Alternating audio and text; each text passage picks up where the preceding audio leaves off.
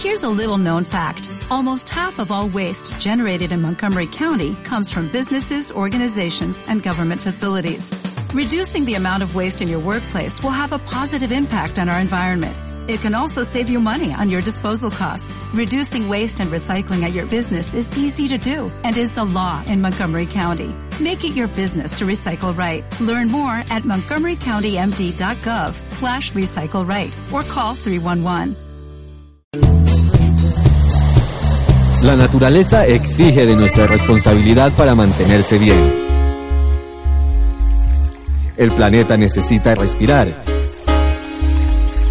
En Sin Protocolo, recomendaciones para tener un medio ambiente habitable.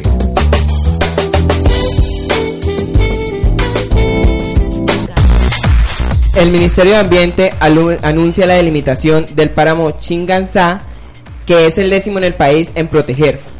Como primera gran tarea cumplida luego de su posesión en Chocó, su tierra natal, el, el ministro de Ambiente, Luis Guillermo Murillo, anunció este lunes la delimitación del páramo, con lo que el gobierno nacional dio un paso importante a la protección del agua de Meta, Boyacá, Bogotá y varios municipios de, eh, de Cundinamarca. Pues en el ecosistema abastece el agua a 7.396.524 ciudadanos de dicho departamento. El páramo también abastece el agua a los acueductos veredales, dos empresas embotelladoras y cuatro distritos de riego.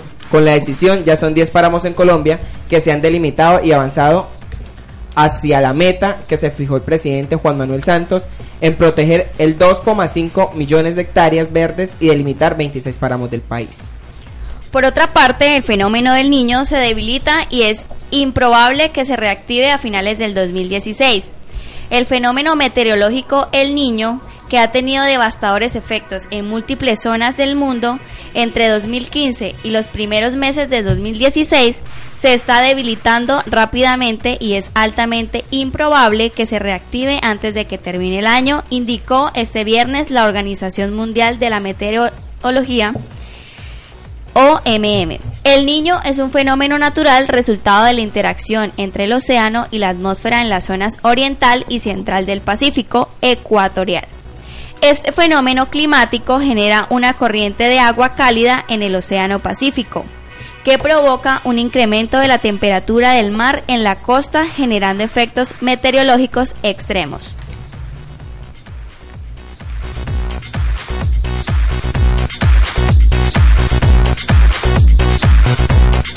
Y ahora unos tips para el ahorro de energía.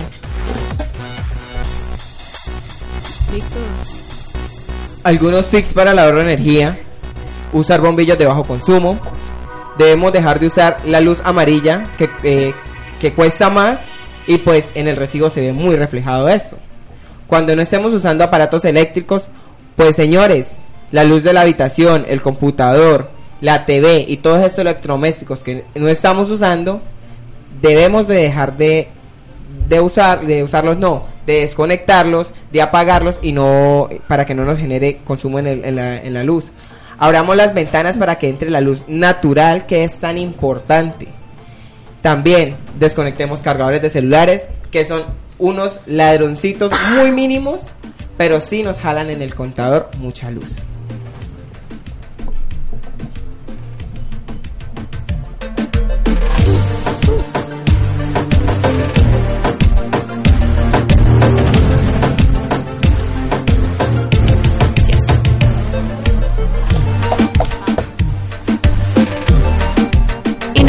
Retomando el tema del aborto, les vamos a mencionar algunas de las consecuencias. Entre ellas están la muerte, el cáncer de mama, cáncer de ovarios, hígado y cervical, cuello uterino, perforación de útero, desgarros cervicales, que quiere decir en el cuello del útero, placentera previa, recién nacidos discapacitados en posteriores embarazos.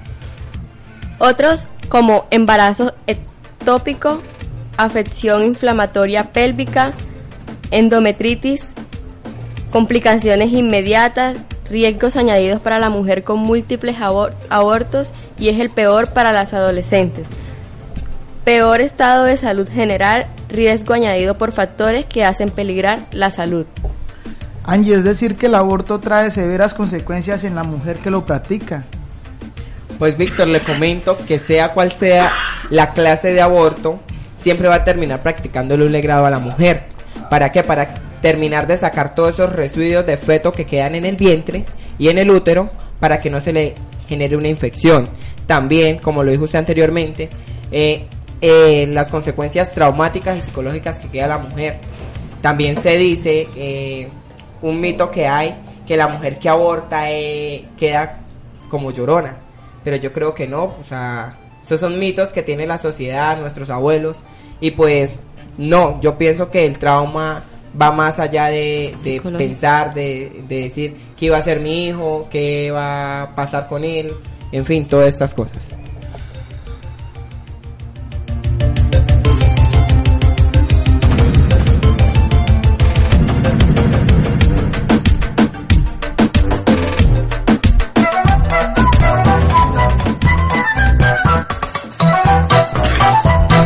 Bueno, y la película recomendada para esta semana es Angry Birds.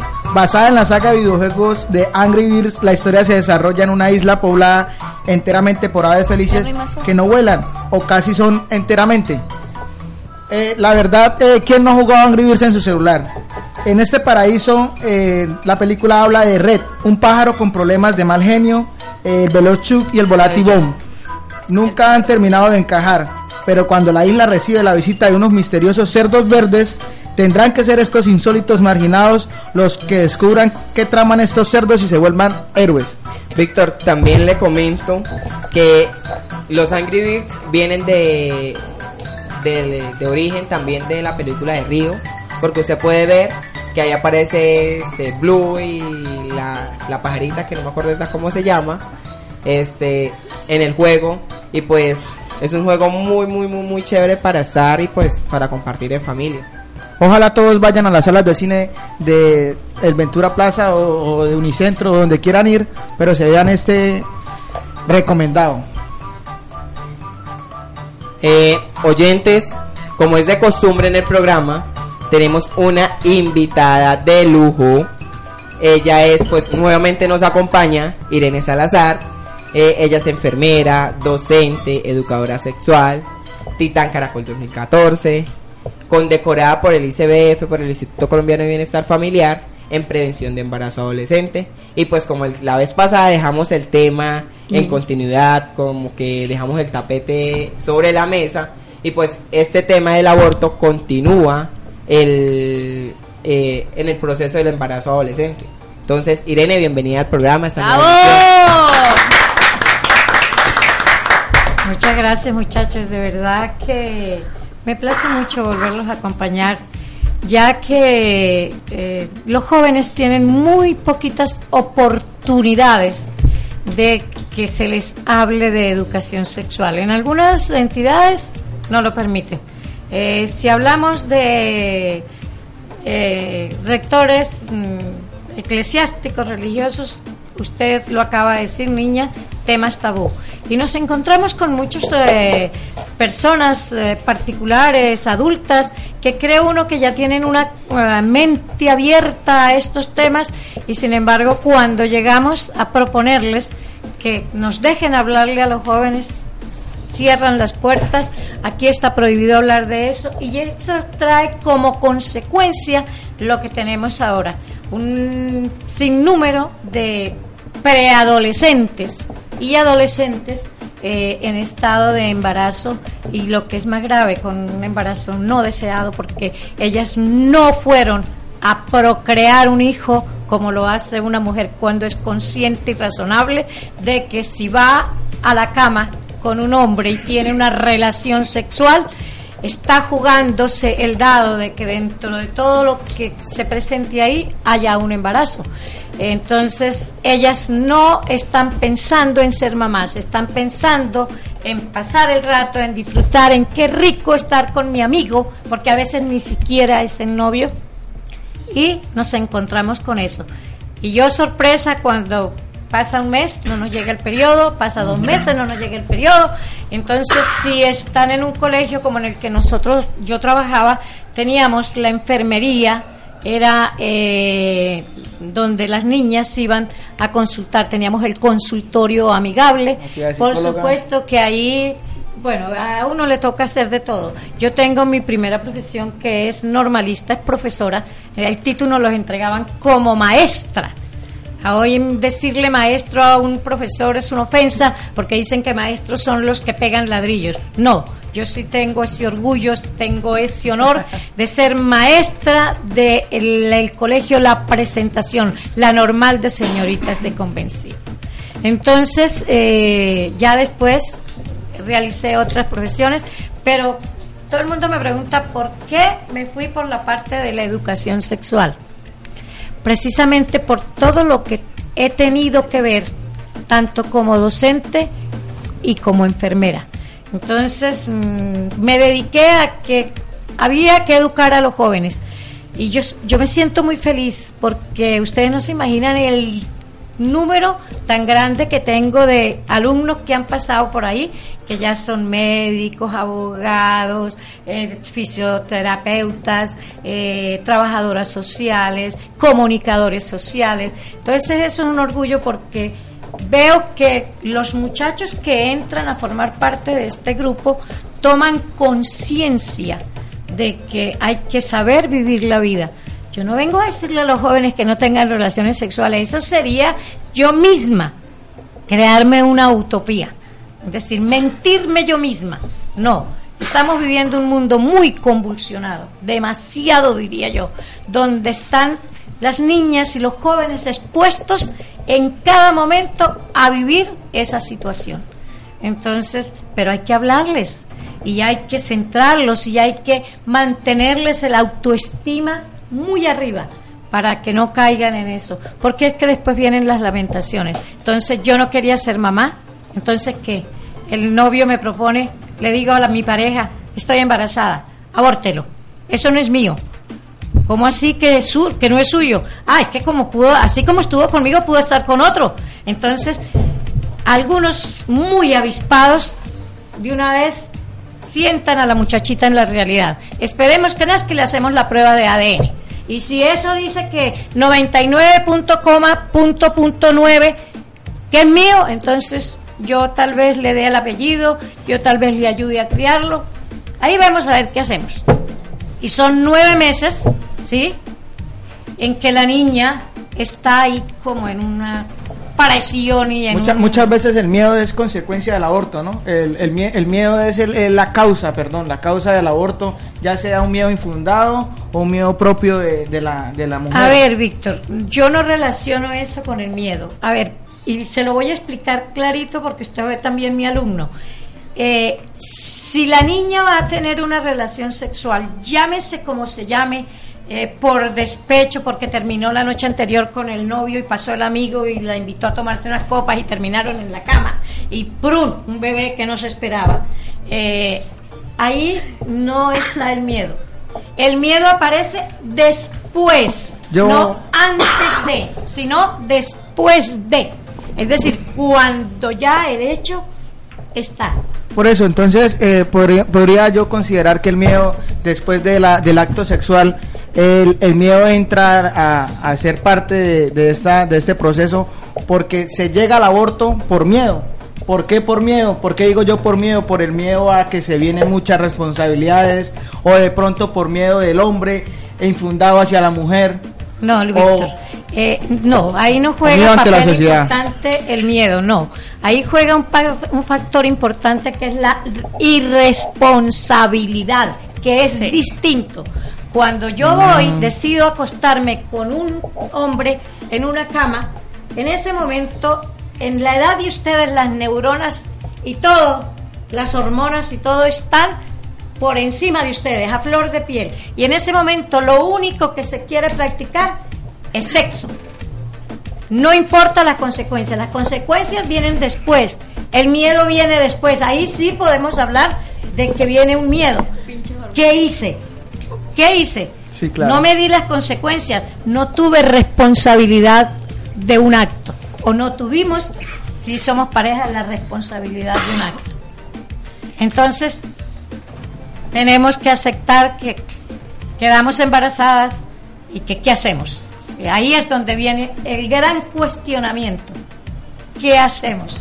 Y yo creo que ahí sí entra a formar parte de ese cuestionamiento el miedo. Cuando mis padres sepan, cuando en el colegio se enteren, me van a echar, cuando mi familia se entere, cuando las amistades sepan que yo estoy embarazada y que y que no me casé Que la sociedad lo empiece a la discriminar a sociedad- y resulta chicas que no importa si ya tuviste ese acto de irresponsabilidad sí porque eh, tu edad tus hormonas tus feromonas no las supiste controlar. Bueno siéntate habla con el que sea o con quien tengas confianza y acepta ya un acto de responsabilidad como es engendrar un bebé, un niño que no pidió venir a este mundo. Bueno, doña Irene, ¿y cómo es ese acompañamiento a alguien que, a una mujer que ha practicado este aborto? Usted que ha estado frente a frente con mujeres que, Sí. que, han, que han hecho esto, ¿cómo es ese acompañamiento? ¿Cuáles son las preguntas eh, frecuentes? Por lo general, por lo, por lo general, la mujer, la niña y la mujer, la joven, eh, practica, va y se practica el aborto a veces por mi- la misma sugerencia de los padres.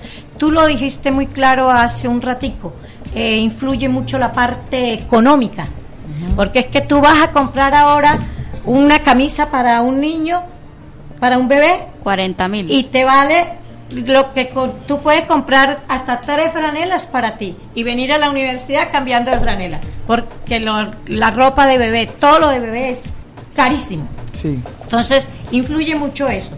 Influye mucho ya lo dijimos el rechazo de la sociedad de la familia del cuerpo estudiantil de los docentes. Eh, todavía en Colombia tenemos muy mentalizado el qué dirán. Y yo sí le digo a los jóvenes, eh, bueno, lo hecho, hecho está Sí, claro. y hay que afrontarlo y no nos miramos por el que dirán.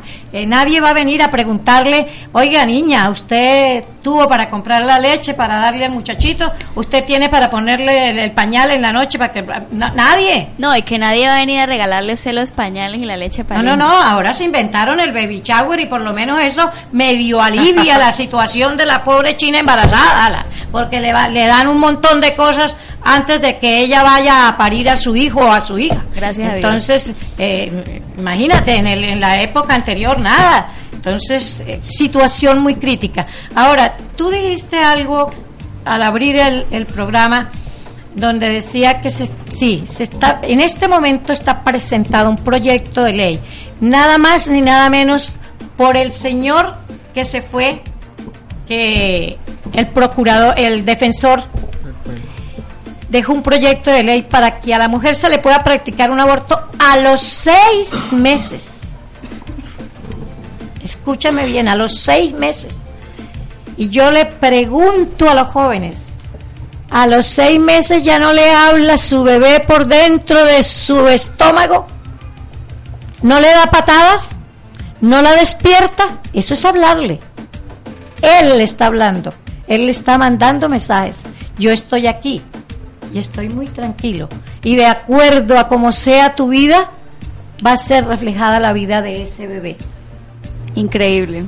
Increíble, pero cierto, y lo tenemos en una película donde nosotros cada vez que vamos a dictar estas conferencias les pasamos para que primero les pasamos una película que se llama El grito silencioso donde se practica un aborto clínico con todas las de la ley y está a exposición de que los jóvenes y las jóvenes vean eso. Y después pasamos la película de las reflexiones sobre el aborto, que es donde vemos todo lo que Anderson decía, que pertenece al grupo y cuyo tema principal para él permanecer en el grupo es el aborto precisamente escogido por él, donde el bebé eh, se ríe, bosteza, te saca la lengua, abre los ojos, eh, se pone patas arriba, te da patadas cuando tiene hambre, escupe lo que tú comes que a él no le gusta, Le da hipo. eh, le da hipo, chupadeo, y el chupar el dedo, mira que ya eso es un acto de supervivencia de él dentro de tu abdomen, porque él sabe que él tiene que salir y él tiene o que chupar una teta o una mamila. Irene, eh, como lo decías tú en la película El Grito Silencioso, el protagonista de ese exactamente esa película, es increíble que él en Estados Unidos haya practicado miles y miles de abortos. Más de 10.000 abortos. Era un médico que se dedicó médico a ser abortista. Eh, y lo sorprende la hija cuando llega al consultorio a practicarse el aborto. Es ahí donde él decide ya no ser más médico abortista. Además, pues yo me creo ya en la confianza de decirle, como le dice el- mucha gente del común, mamá Irene. Y compañeros, los invito a que le digan también mamá Irene. Ella es una, una persona que, que sin duda nos, forma a los jóvenes y los prepara. Además, pues quiero también decirle algo, como lo decía el, el antiguo expresidente Uribe, aplazar el gustico a esta edad es muy difícil. Porque eso en cinco minutos de pie se hace, bebé a bordo y pues nueve meses y después uno más en la familia. Yo quería preguntarle a Irene sobre las consecuencias del aborto. ¿Qué es eso de embarazo ectópico como para explicarle un poquito a los oyentes que de pronto no estén Sí, conectados con el embarazo ectópico es aquel que se desarrolla fuera del útero. Es decir, eh, está el óvulo listo para ser fecundado, llega el espermatozoide, lo fecunda y termina de hacer el recorrido y no cae dentro de las paredes del endometrio del útero, sino fuera de él. Entonces, él ahí no va a tener vida. Lo máximo que puede durar es tres meses, pero a los tres meses se presenta el aborto espontáneo porque él no está dentro de su cuna. La cuna es el útero con su agua tibia, donde él permanece cómodo, feliz y recibiendo los mensajes externos que la madre y todo el que esté alrededor de esa niña hable, diga o lamente. Su pregunta quedó en el aire. Usted me decía Sí. Qué pasaba cuando una mujer o una niña se practicaba el aborto. Las secuelas. A ver, las secuelas. Las secuelas son que se vuelven niñas muy depresivas, supremamente depresivas, muy solitarias, muy tristes. Sí se afectan mucho psicológicamente, pensando en lo que ustedes todos hace un rato dijeron. ¿Cómo iría a ser mi hijo? ¿Qué iría a ser? ¿Qué ojos? ¿De qué color traería los ojos? ¿Cierto? Todas aquellas preguntas que nosotras las mujeres eh, que somos como más curiosas en el tema nos preguntaríamos, ¿no? Nos, nos preguntamos. Doña Irene, una pregunta. ¿Tiene, algún, ¿Tiene alguna experiencia como maestra o enfermera de abortos en niñas menores de 16 años? Sí, claro, por supuesto. ¿Cómo cuáles? Muy traumáticos, no, eso no se puede decir, pero son eh, abortos supremamente complicados. ¿Por qué? Porque una niña de 9, 10, 11 años, 12 años, su cuerpo no está estructurado físicamente para albergar otro ser. Ella hasta ahora se está desarrollando y empieza a desarrollar un nuevo ser dentro de ella. Entonces, eso trae muchísimos, muchísimos daños y muchos traumas. Y sí hemos conocido casos de niñas muy adolescentes, púberes, eh, embarazadas, que después de esto han sufrido de daños en su columna vertebral. Eh, es decir, no está el cuerpo acondicionado para eh, eh, eh, recibir esa descarga que viene y ese crecimiento de ese bebé. Así como lo decía, el cuerpo de ellas no está totalmente desarrollado para desarrollar otra criatura dentro Exacto. de ella. Mucho menos para un aborto. Eh, yo eh, cada vez que conozco un caso de esos, eh, yo digo, bueno, ella no pidió ser mamá. Eh, de pronto tampoco nunca tuvo un juguete, una muñeca o un muñeco en sus brazos. Esa sería como la oportunidad de poder tener aquí un juguete de carne y hueso, ¿no? Que pide tetero, que llora, que se enferma, que todo. Pero sí conozco esos casos y son supremamente lamentables. Eh, muy triste tener uno que acompañar a una niña de esa edad después de que le han practicado un aborto.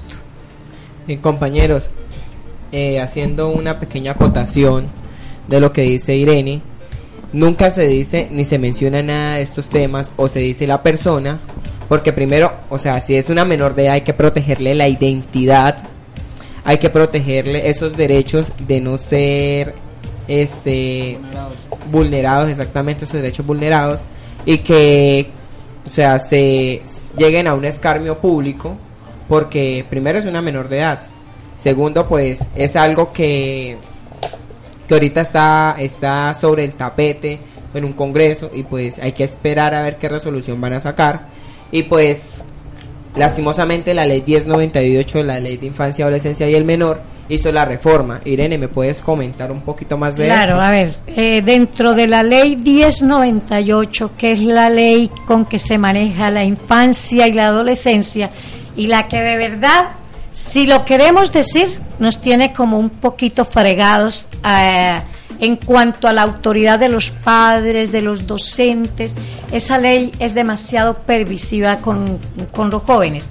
Y dentro de esa ley, hace aproximadamente cuatro o cinco años, se le hizo una reforma donde se establece una ruta que se llama la ruta del embarazo y se le permite a esa niña de 14, 15 años de abortar, puede hacer. Es decir, para ella no hay castigo, no hay sanción, porque así se establece dentro de la ruta del embarazo. Si esa niña decide abortar, simplemente va a donde un juez le dice al juez que ella no está preparada para ser madre, es decir, de, eh, todas las cuestiones que nos podemos inventar, ¿no, Víctor? Sí. De que no tenemos eh, cuestión económica, de que no estamos preparadas, y lógico, Ca- cabe una resaltar- niña de esa edad no está preparada, ni psicológica, ni mental, ni corporalmente, ni físicamente. Entonces, el juez le autoriza que le practiquen el aborto. Irene, cabe resaltar y, y, pues hacer una reflexión de, de que es el, el aborto no, no toca cualquier, no, no toca un determinado sector ni económico ni, ni de estrato ni determinado sector social. El, el aborto no discrimina en ese sentido. El aborto tampoco discrimina en edades. Sí. Eh, Mire, Víctor, nosotros tenemos precisamente un, eh, una obra de teatro eh, muy significativa donde nosotros hablamos de que los embarazos en adolescentes y los abortos no escogen estrato social. Igual se embaraza la hija del mejor profesional que la hija del señor que vende mangos o vikingos en la por donde pasa la buceta. Es exactamente igual. Cuando usted va y sienta a esas dos niñas, esas dos niñas le van a dar la misma razón. Ignorancia total. No sabíamos que si nos acostábamos podíamos quedar embarazadas. Doña Irene, ¿hay algún problema para volver a quedar embarazada la adolescente después de haber practicado un aborto? Sí, a ver, eh, se corren ciertos riesgos, como uno de ellos, cuando se practica mal un aborto, que son los abortos tegua, inclusive los mismos abortos clínicos hechos en clínicas de garaje, como los llamamos, eh, se corre el riesgo, en primer lugar, de que esa niña quede estéril. Eh, se corre el riesgo de pronto de desarrollar una infección eh, intrauterina. Eh, pero de resto, pues eh, se les recomienda, se les hacen todas las precauciones. Si es un aborto clínico, el médico sabe cómo lo tiene que practicar y que tiene que suministrarlo después de eso, ¿no? Para que esa criatura después tenga una vida completamente normal. Bueno, para los oyentes que quisieran contactar a Irene Salazar para profundizar un poco más el tema o tengan más conocimiento, Irene se encuentra en la Corporación Cuna de Colombia en Villa del Rosario. Oyentes, eh, le damos las gracias por habernos sintonizado una vez más acá en el programa Sin Protocolo. Y pues Irene, le damos mm, las gracias mil y una vez por habernos acompañado otra vez acá y pues habernos regalado ese tiempo que es tan valioso para ayudar a formar a las, a las adolescentes, a las mujeres y a todos estos jóvenes que pues en sus casas eh, les, les, les ponen esto como tabú. A ver, Anderson, yo les agradezco por haber venido, por haberme invitado y de verdad felicito a la profesora que les permite abrir estos espacios en las universidades, porque aunque ustedes no lo crean, en las universidades también hay veto a estos temas por considerarse tabú. Dicen que no se está educando, sino que se está lanzando a la juventud a que tenga sexo indiscriminadamente y así no es la cuestión. Eh, oyentes, no dejen de seguir sintonizándonos acá en los 1160 AM de Radio San José de Cúcuta. Adiós. Chao. Chao. Chao.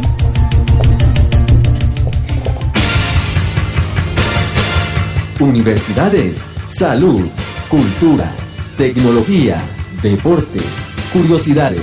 Esto y mucho más sin protocolo.